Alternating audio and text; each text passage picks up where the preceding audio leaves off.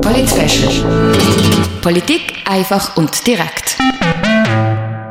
Du hörst das Polit-Special auf Radio X.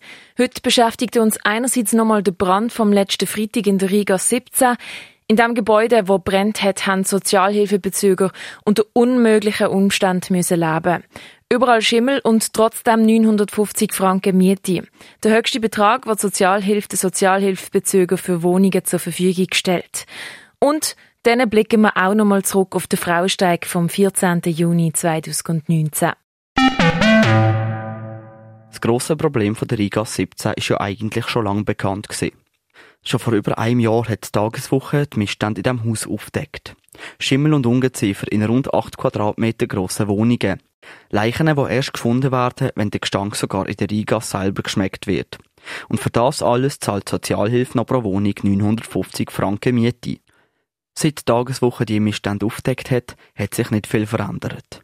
Die Sozialhilfe möchte dazu kein mündliches Interview geben und beantwortet unsere Fragen zu dem Thema nur schriftlich. Wieso die Sozialhilfe bei der IGAS 17 nicht eingegriffen hat, ist für viele unverständlich. Auf Anfrage verweisen sie auf die Medienmitteilung. Die Sozialhilfe macht keine aufsuchende Sozialarbeit und überprüft somit auch keine Wohnungen auf ihren Standard. In erster Linie ist es die Verantwortung und Aufgabe des Vermieters, seine Liegenschaft, für welche er Einnahmen erzielt, in einem anständigen Zustand zu halten. Diese Verantwortung kann er nicht an den Staat delegieren. Die Sozialhilfe würde ihre Klientinnen und Klienten jedoch unterstützen, falls diese gegen ihre Vermieter wegen ungenügenden Wohnverhältnissen vorgehen wollen. Dies passiert allerdings nur sehr selten.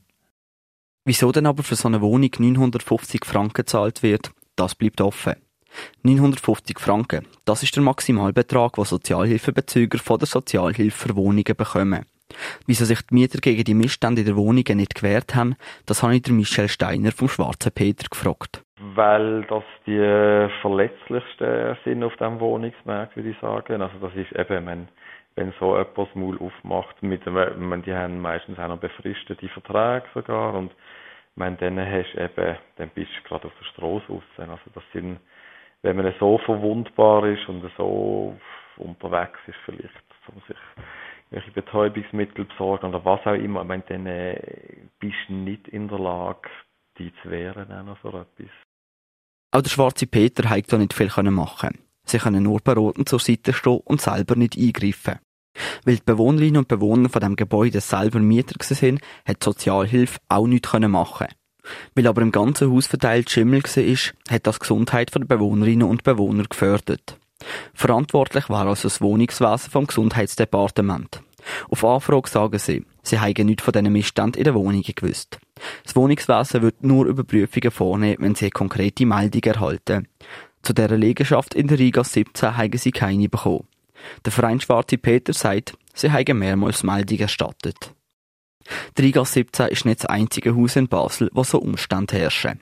Der Schwarze Peter weiss von vier anderen Häusern, wo es gleiche oder zumindest ähnliche Probleme gibt.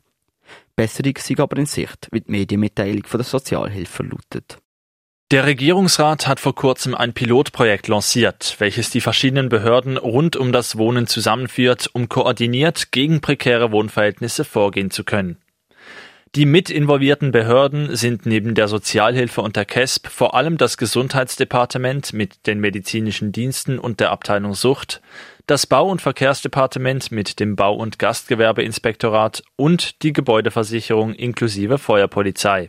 Das Projekt ist auf dreieinhalb Jahre angelegt und startete im August. Im Fokus des koordinierten Vorgehens stehen in erster Linie die Eigentümer. Wie erfolgreich das ist, das wird sich noch zeigen. Das ist der erste Teil von unserem heutigen Polit-Special In wenigen Minuten geht es weiter und wir blicken noch einmal auf den Frauensternli-Streik vom 14. Juni zurück.